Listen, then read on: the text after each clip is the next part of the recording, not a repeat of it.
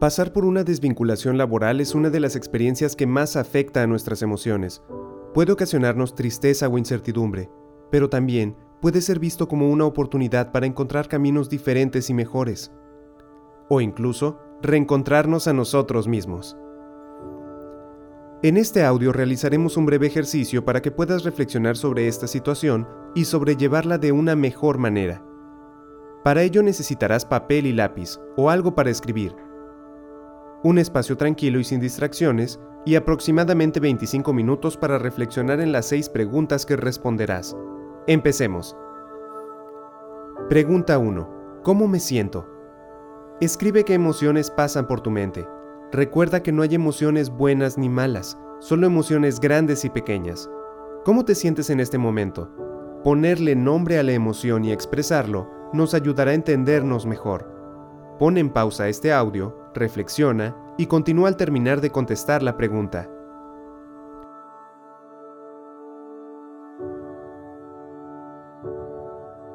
Pregunta 2. ¿Con quién podría hablar al respecto?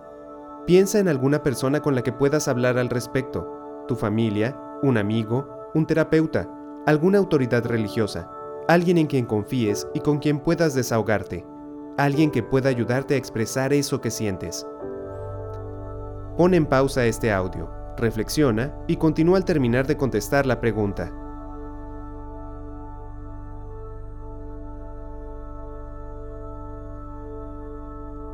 Pregunta 3.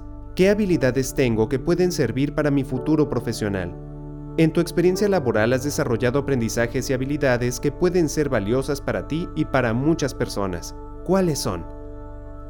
Pon en pausa este audio, reflexiona y continúa al terminar de contestar la pregunta.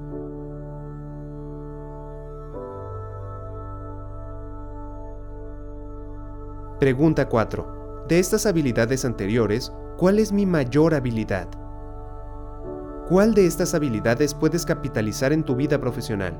¿Eres un gran negociador? ¿Eres el más ordenado? ¿El más empático? ¿El más creativo? ¿Eres experto en algún tema?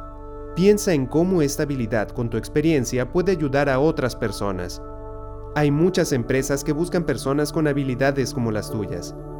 Pon en pausa este audio, reflexiona y continúa al terminar de contestar la pregunta.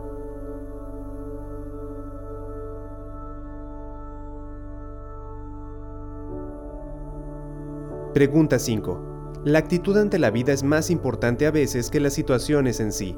De todas las excusas que damos, piensa qué puedes hacer al respecto y cómo podemos redefinir esta excusa en una situación más positiva, siguiendo la fórmula excusas más pero más situación alentadora. Anota de 3 a 5. Por ejemplo, es verdad que la situación económica es complicada, pero grandes empresas han crecido gracias a los cambios de estas crisis económicas. La pandemia ha afectado a las empresas y las contrataciones, pero las empresas de tecnología, cuidado de la salud, protección personal y productos y servicios para oficina en casa han crecido. Pon en pausa este audio, reflexiona y continúa al terminar de contestar la pregunta.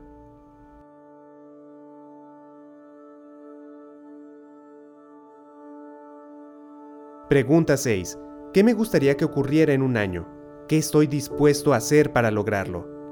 Es momento de imaginar un futuro más brillante ¿Cómo te gustaría verte? Este es momento de soñar, pero también de pensar qué cosas estoy dispuesto a hacer para lograrlo. No hay decisión sin acción. Tu futuro puede ser tan brillante como tú lo desees, siempre que tomemos acciones acordes a nuestros deseos. Pon en pausa este audio, reflexiona y continúa al terminar de contestar la pregunta.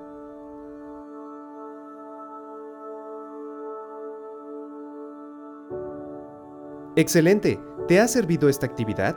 Por favor, déjanos en los comentarios qué descubriste y si te ha sido útil este ejercicio. Para terminar, recuerda que grandes personajes han estado en la misma situación. Walt Disney, Steve Jobs, Oprah Winfrey, entre muchos otros. El cambio es lo único constante y esto también pasará. Será la oportunidad de cambiar y mejorar. Como dijo el filósofo Séneca, cada nuevo comienzo viene del final de algún otro comienzo. Te deseamos el mejor de los éxitos.